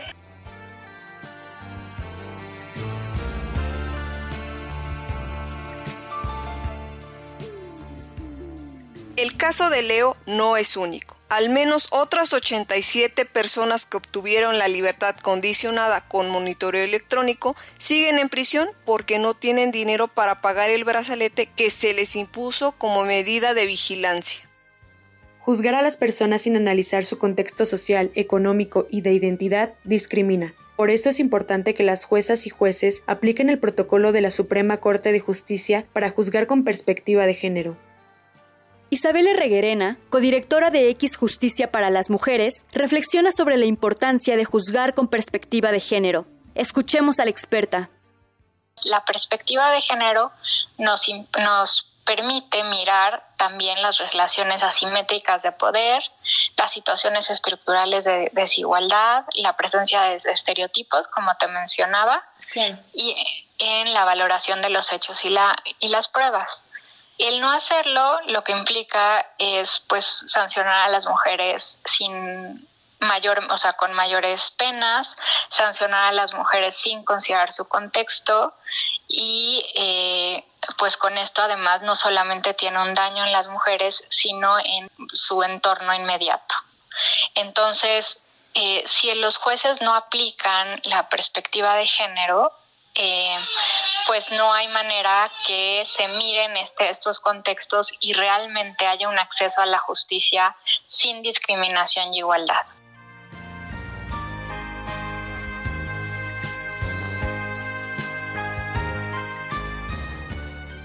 A la fecha, Leo ha interpuesto cuatro amparos para que le otorguen la libertad condicional sin brazalete electrónico o para que lo pague el sistema penitenciario, como dicta la ley. Un juzgado federal ya ordenó que el Estado pague el brazalete de Leo, pero la resolución no se ha cumplido todavía. Mientras esto sucede, Leo ya sueña con lo que hará cuando salga de prisión. Terminar su licenciatura en Derecho, titularse y algún día ejercer su profesión defendiendo a otras personas privadas de la libertad.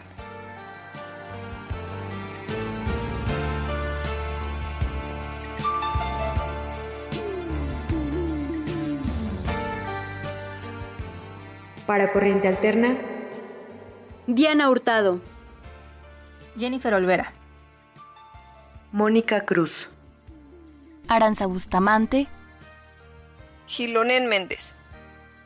y Luz Cecilia Andrade.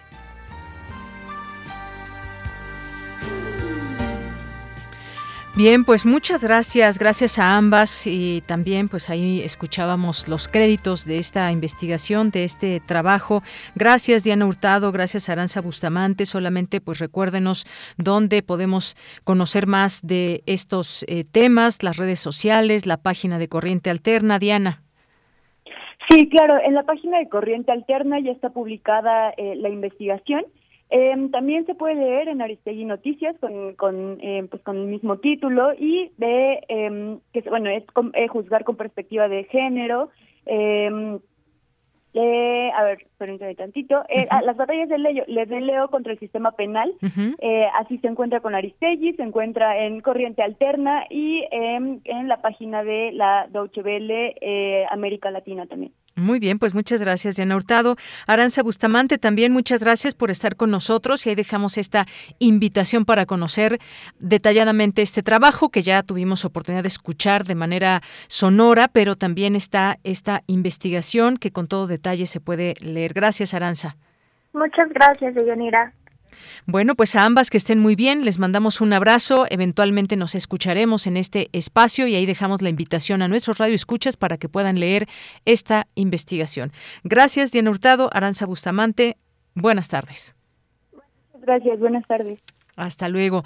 Bien, pues ahí está la página de corrientealterna.unam.mx y estos espacios también en colaboración donde pueden encontrar esta investigación, donde pueden encontrar pues los detalles que nos lleva a conocer la situación de Leo y este tema de la libertad condicional y una situación que seguramente pues no es ni la primera ni la última a la que se enfrentan personas en estos eh, procesos judiciales. Bien, pues en un momentito más ahora nos vamos a enlazar ya casi con Francisco Godínez Galay, que es director del Centro de Producciones Radiofónicas y que nos va a platicar del encuentro Sonodoc 2021 para conocer todos los detalles, pues ya él nos va a platicar sobre este asunto, sobre este tema. Luego todavía tendremos Refractario RU con el maestro Javier Contreras. Hay varios temas polémicos, claro, los tres años de gobierno del presidente López Obrador, la situación del el CIDE, eh, también este programa de Quédate en México, pues no, que ya no se iba a instaurar y quedar este, este programa. Bueno, ya lo analizará con nosotros Javier Contreras. Y bueno, pues posteriormente tendremos Melomanía con Dulce Wet. Así que quédese todavía con nosotros en esta ocasión aquí en Prisma RU. Porque tu opinión es importante, síguenos en nuestras redes sociales, en Facebook como Prisma RU y en Twitter como arroba PrismaRU. 2 con 33. ¿Qué tal, Francisco Godínez Galay, director del Centro de Producciones Radiofónicas? ¿Cómo estás? Muy buenas tardes. Muy bien, buenas tardes para ustedes. ¿Cómo están? Bien, gracias, qué gusto escucharte. Pues platícanos qué es esto del encuentro Sonodoc 2021, todo lo que tenga que ver con estas historias sonoras. Platícanos, Francisco. Bueno, el lunes que viene va a ser la sexta edición del foro de documental sonoro en español, Sonodoc, que venimos realizando desde 2015.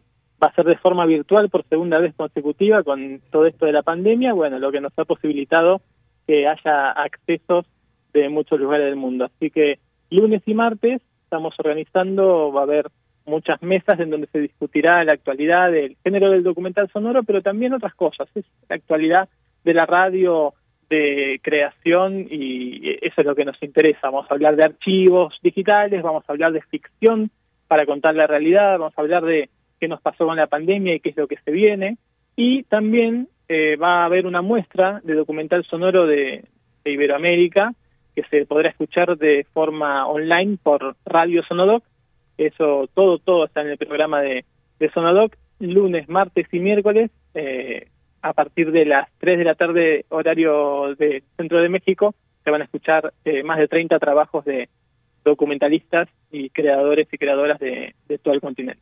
Muy bien, de todo el continente, eso es importante recalcarlo y mencionarlo porque, pues bueno, todo este material relacionado con la producción de documentales sonoros, un género radiofónico muy importante para la radio contemporánea, además que concentra producción de documental sonoro contemporáneo en el mundo hispanoparlante. ¿Cómo qué tipo de, digamos, de, de trabajo se pueden escuchar? ¿De qué estamos hablando cuando hablamos de estos documentales sonoros, Francisco? Bueno, el, el, género del documental sonoro nos interesa porque es un híbrido entre el periodismo y el arte y con la explosión del podcast es más eh, posible realizar este tipo de producciones de, de largo aliento.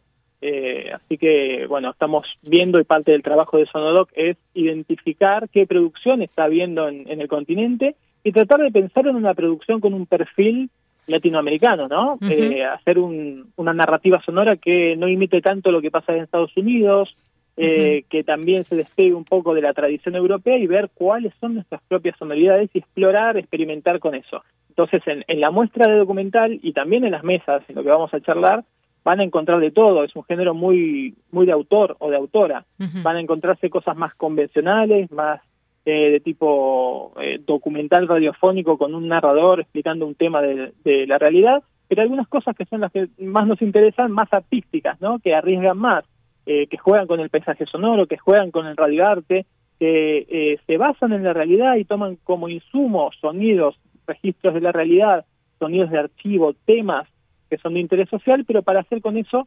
piezas eh, estéticas, ¿no? Piezas artísticas y, y, jugar con las capacidades del sonido. Así que ahí van a escuchar desde Los Gritos de México, que es una obra de Félix Blum basada en sonidos registrados en, en la Ciudad de México, hasta, eh, bueno, eh, trabajos como de, de, radio comunitaria como La Tribu en Argentina, que hace una reflexión eh, con muchas estridencias sobre el futuro que nos deviene de, en la pospandemia. Eh, encontraremos algunas piezas más artísticas, mucho paisaje sonoro y bastante, por supuesto, de documental en la perspectiva que cada autor lo entiende, ¿no? Muy bien, pues muchas gracias Francisco. ¿Y cómo nos conectamos? ¿Cómo poder ser parte de Sonodoc?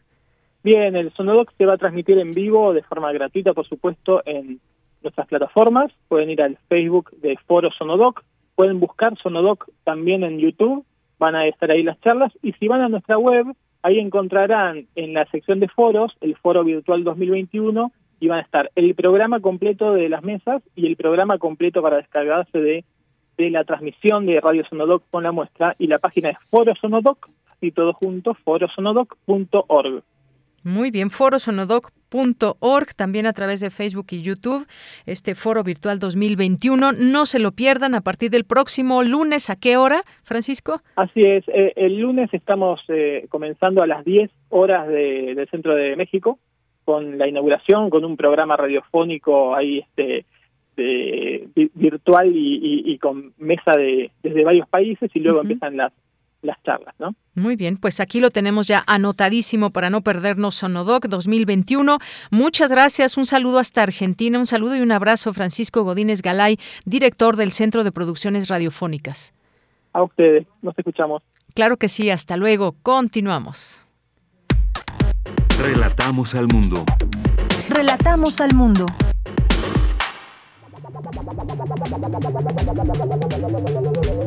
El refractario, RU. Dos de la tarde con 38 minutos y nos vamos ahora con refractario universitario con el maestro Javier Contreras, maestro en Derecho, profesor de la Facultad de Derecho y de la FESA Catlán, porque tenemos varios temas que tocar con él. Eh, tres años del gobierno del presidente López Obrador, el caso del el CIDE, qué está pasando ahí, y también el Quédate en México, qué significa para las y los migrantes y qué está pasando también en Estados Unidos, México con respecto a este tema. Y pues te cedo la palabra. Bienvenido, Javier Contreras. Hola, ¿qué tal? Leyenera, muy buena tarde para ti, para todo nuestro mal auditorio en Prisma RU. Pues efectivamente estamos en nuestro cierre de semana y junto con ello, pues el inicio, en todo caso, del cuarto año de gobierno del presidente Andrés Manuel López Obrador. Y pues hablar unos minutos acerca de este este acto conmemorativo, este festejo incluso dirían algunos, que hizo el presidente lo que él llamó la democrática plancha del Zócalo o el democrático Zócalo de la Ciudad de México. Nosotros hemos visto hemos visto cómo es que esta se tuvo lugar y rindió una suerte de informe de gobierno, una vez más, frente a un zócalo abarrotado de los seguidores, no solamente el presidente López Obrador, sino del partido en el gobierno. Es interesante ver esta práctica porque permite medir de alguna manera ese músculo electoral que el presidente todavía guarda entre sus seguidores, cuando menos aquí en la ciudad y seguramente en muchos espacios de la República. De igual manera, dio una serie de anuncios donde algunos parecería que se tiene que verificar con mayor detenimiento y otros tantos que podrían darle esperanzas a algunas personas con respecto a lo que vendrá más adelante. En principio, y como comentaba en algún momento en alguna clase durante esta semana, podríamos ver el tema de la militarización del país, si es que eso está sucediendo o no, y es que tenemos números cuando menos eh, destacables y no es alarmantes con respecto a la presencia de militares en las calles. Tenemos más de 80 mil efectivos rondando ya desde el ejercicio de la Guardia Nacional, cuando una de las promesas de campaña había sido justamente de volver al ejército a los cuarteles conforme avanzar el sexenio. Y hoy tenemos una presencia militar mayor que en todas las demás administraciones anteriores a esta. Es únicamente como una muestra para poder ir dando verificación a lo que ha mencionado el presidente en su discurso. Esto no significa por ello que todas las cosas vayan mal, al contrario, me parece que cuando se habla acerca de algunos logros de carácter social, como por ejemplo la futura contratación del personal de salud que se trabajó como eventual en la contención de la pandemia, nos puede dar noticias agradables y muy venturosas. Esperemos a este proceso de revocación de mandato, si es que se llega a concretar, porque a partir de ello podremos ver el reflejo pleno de si este acto en el Zócalo muestra todavía su poderío electoral pues estaríamos hablando ya únicamente de una fuerza electoral concentrada en el centro de la República. Es una situación también que vamos ahí siguiendo todo esto muy de cerca, pero hay otros temas, hay otros temas también para compartir con nuestro público, eh, Javier. Efectivamente, Deyanira, tenemos también el tema del CONACYT y este proceso tan eh, opaco y tendríamos que decir hasta eh, ilegal en la designación del director general del Centro de Investigación y Docencia Económicas. Como integrante de la comunidad universitaria y por supuesto de las universidades públicas en el país, no puedo sino eh, ver con preocupación lo que ha ocurrido desde el CONACYT con respecto a las decisiones tomadas por su directora general, la doctora Álvarez Bulla, donde pues se habla de una imposición de este personaje, el doctor Romero, y pues violentando muchos de los criterios y lineamientos de designación dentro del CONACYT. Me parece que si nosotros vamos a llevar el discurso de la transformación y cambiar cómo se han llevado a cabo las cosas en algunas instituciones del Estado mexicano, como lo es también el CIDE, como parte de los centros de investigación del CONACYT, no podemos hacerlo únicamente destruyendo y de una manera tan desfaciada, sin consultar a su propia comunidad universitaria e incluso pensando también en un proceso opaco de destinación como lo fue este. Hemos visto que ya fue convocada una marcha en apoyo a las y los estudiantes de aquel centro, así como a su comunidad académica, donde se esperaría una respuesta clara por parte de la directora general del CONACYT.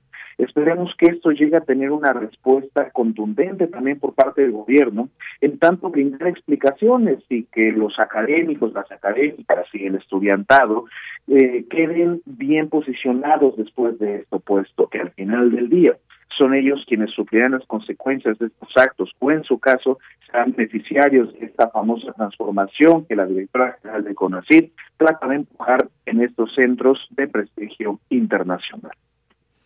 Efectivamente, es una institución que pues ha llamado también mucho la atención cómo se van dando estos pues estos jaloneos que hemos visto, estas manifestaciones, estas opiniones y debates en torno a este a este centro y cuál es su labor y esta pues situación que permea y que no tiene que no tendría que darse quizás de esta manera tratándose pues de un tema que tiene que ver con investigadores, que tiene que ver con eh, científicos y más, pero estaremos muy atentos a lo que continúe sucediendo desde ahí.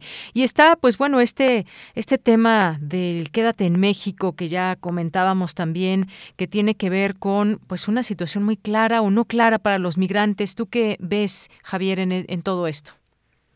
Este programa de Quédate en México o Permanece en México fue un programa muy controversial. En principio se instaura en la administración anterior estadounidense uh, de la mano del presidente Donald Trump y quedará suspendido una vez que llega Joe Biden Jr. a la presidencia de aquel país.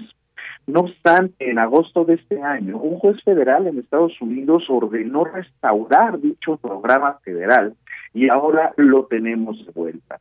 No obstante, esto puede tener alguna suerte de beneficios, puesto que se había hablado en el tiempo de la administración de Donald Trump que se llevaría a cabo este programa justamente por intercambio de vacunas para poder contener la situación de la pandemia en nuestro país y, por supuesto, apoyar a la situación médica general pues, en el mundo. Ahora bien, eh, el gobierno de México en aquel tiempo había solicitado que hubiera condiciones médicas que hubiera una proveeduría de recursos para poder instalar albergues y financiar organizaciones no gubernamentales, así como tener disponibilidad amplia de vacunas contra el COVID por mecanismos de eh, cooperación internacional y de igual forma financiar asesoría legal para los migrantes, brindándoles de esta manera una protección amplia a los grupos vulnerables en esta situación eh, de migración.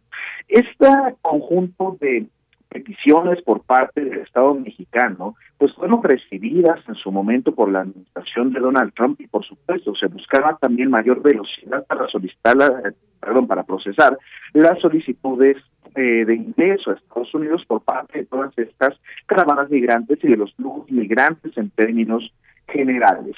No obstante, el presidente Biden Jr. comentaba o pensaba que este no era una alternativa, e incluso en México se criticaba mucho esta alternativa, puesto que nos hacían nosotros como país contener a esta comunidad migrante. Ahora, con la restauración del programa, se tendrán que establecer nuevas mesas de negociación para determinar, en primer lugar, si estas peticiones que ya se habían hecho por parte del Estado mexicano serán las mismas, si se ampliarán o se reducirán y por otra parte conocer cuánto presupuesto público se destinará desde Estados Unidos para las solicitudes del Estado mexicano. Esto podría ser una estrategia de ganar-ganar, pero dependerá mucho, no solamente de las habilidades de negociación, sino de la calidad humana de las personas que estén en esas mesas. Muy bien, bueno, pues Javier, muchas gracias como siempre, como todos los viernes en este espacio que abrimos esta posibilidad de análisis sobre, sobre temas que están, digamos, en la coyuntura nacional, estos tres temas que de los cuales ahora nos has hablado y que pues siempre importante conocer esas distintas per perspectivas desde el análisis. Así que muchas gracias, te hago llegar un abrazo y nos escuchamos el siguiente viernes. Muchísimas gracias, Deyanira, va el abrazo de vuelta para todo nuestro malo auditorio, cuídense mucho y que tengan un estupendo fin de semana. Igualmente para ti, muchas gracias. Prisma RU. Relatamos al mundo.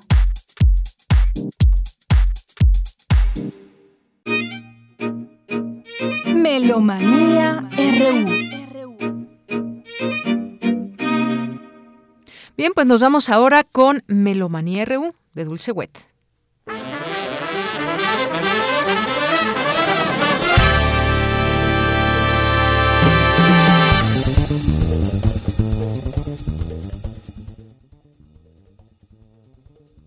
¿Qué tal? Muy buenas tardes, muy buen provecho, buen viaje. Les saludamos Paco Ramírez, Toño Beltrán y Dulce Wet en Melomanía, hoy viernes 3 de diciembre de 2021, que estamos festejando los 70 años del bajista y compositor estadounidense Jaco Pastorius, nacido un día como hoy, 3 de diciembre, pero de 1951.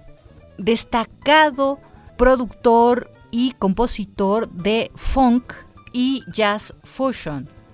Está en el Downbeat Jazz Hall of Fame desde 1988, un año después de su muerte. Él comenta que a los 17 años comenzó a estudiar jazz, sus padres le regalan un contrabajo, pero ese contrabajo acústico tiene una rasgadura por las condiciones en que está la humedad de su casa en Florida. Y entonces deja ese bajo acústico y se compra un bajo eléctrico Fender Jazz Bass, le quita los trastes y con ese desarrolla su carrera con mucho éxito. De él estamos escuchando Kuro Speak Like a Child, Larry Warrilow hace los arreglos, esto es música del álbum Jaco Pastorius Big Band, con la Big Band, él en el bajo, Richard Bona en el bajo también, Peter Skine en el tambor, Otelo Molino en el tambor metálico, Michelle Amato y Dana Paul las voces, Ed Cal en el saxofón y Richard Bone en el bajo.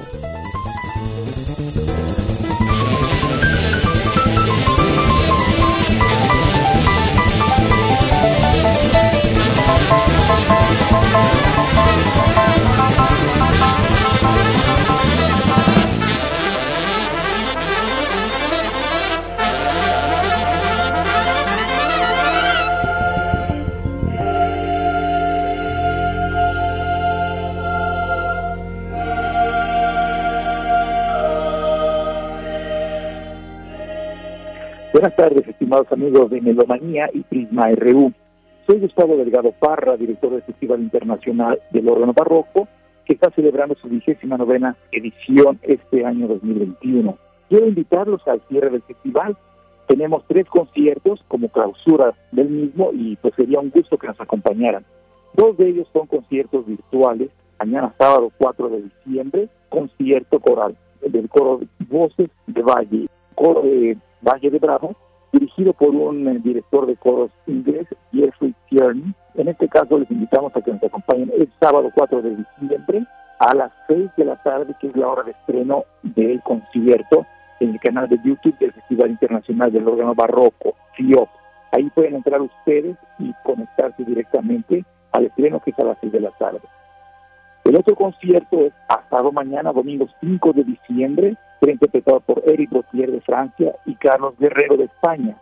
Ellos van a hacer el concierto en los órganos históricos de la Catedral de Cuenca en España. Los invitamos a que se conecten de manera similar al concierto del sábado a través del canal de YouTube del Festival Internacional del Órgano Barroco. Se estrena igualmente a las 6 de la tarde del domingo 5 de diciembre y el concierto presencial y último del festival, eh, 5 de diciembre. Es un concierto a cinco órganos, es un concierto verdaderamente muy especial porque se van a dejar escuchar simultáneamente los cinco órganos del centro del órgano Amado San Agustín. Podrán apreciar la riqueza de los instrumentos. Tocados simultáneamente también va a haber algunas obras a tres órganos, cuatro órganos, algunas piezas de solo, pero igualmente habrá una obra a cinco órganos. Paro de Alejandría. Cinco órganos interpretan la obra al mismo tiempo. 5 de diciembre a las 3 de la tarde en el centro del órgano Amado San Agustín, parroquia de San Agustín, Polanco, Horacio 921. Les esperamos y les dejamos un muy cordial saludo.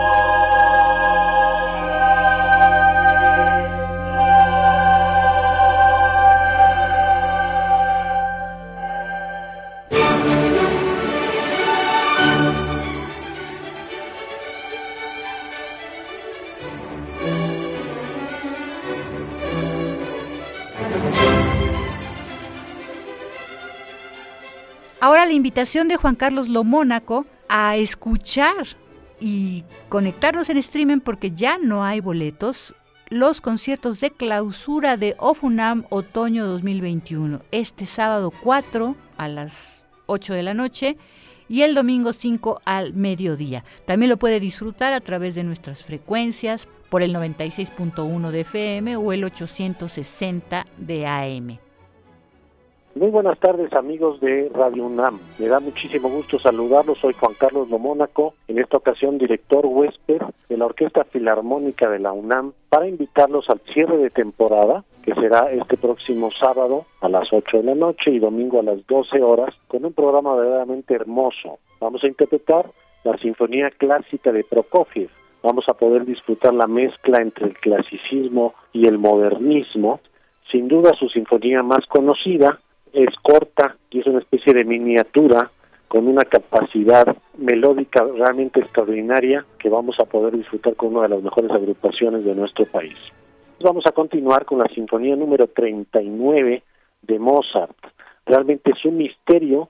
En el verano de 1888, en tan solo seis semanas, compone sus últimas tres sinfonías, esta es la 39, 40 y 41, sus tres catedrales sinfónicas, pareciera que el compositor hace un homenaje a sí mismo y son tres sinfonías muy contrastantes.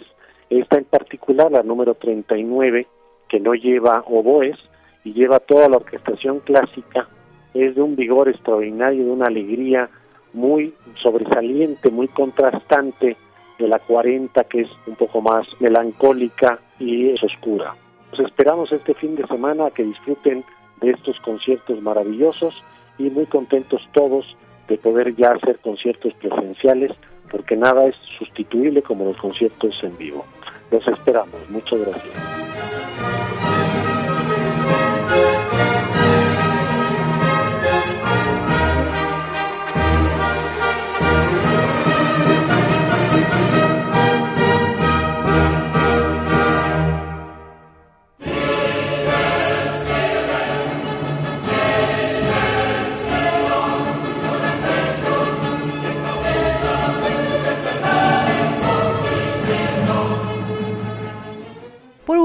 Recordaremos un día como el domingo 5 de diciembre, los 230 años sin Wolfgang Amadeus Mozart, que fallece el 5 de diciembre de 1791. Es muy curioso esa fecha también, el 5 de diciembre muere Karl-Heinz hace 14 años. De Mozart, el gran compositor austriaco de este periodo clásico, estamos escuchando el Dies Irae, la ira de Dios de su Requiem en re menor, escrito, bueno, ni siquiera terminado, pero en el último año de su vida, en 1791, y terminado por Franz Haber Sussmayer. Esto fue un encargo anónimo del conde Franz Walsegg Stupach para presentarlo como suyo en los funerales de su esposa, pero el propio Mozart sabía que estaba escribiendo su propio requiem. Interpretan Diana Montage, soprano, Michael Chance, contratenor, Christoph Pregadien, tenor, Franz Josef Schelling, bajo, el coro de cámara de Colonia, Collegium Castusianum, dirigidos por Peter Neumann. Y hasta aquí, Melomanía de hoy viernes, 3 de diciembre del 2021. Muchísimas gracias por vuestra atención y sintonía. Que tengan un buen descanso este fin de semana. Estuvimos con ustedes Paco Ramírez, Toño Beltrán y Dulce Huet. Hasta la próxima.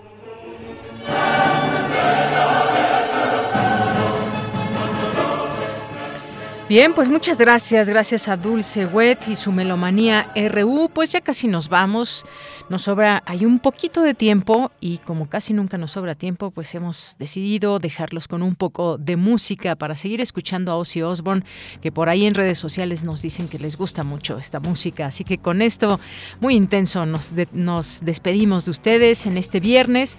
Les deseamos un maravilloso fin de semana.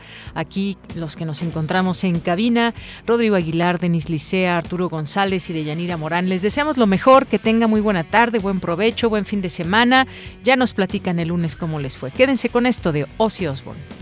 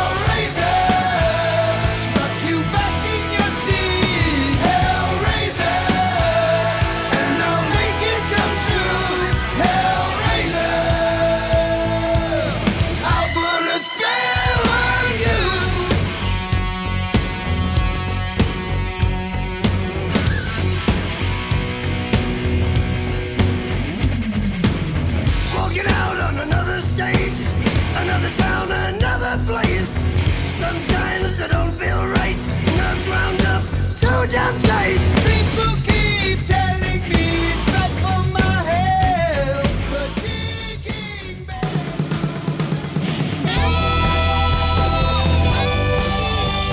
Prisma RU. Relatamos al mundo.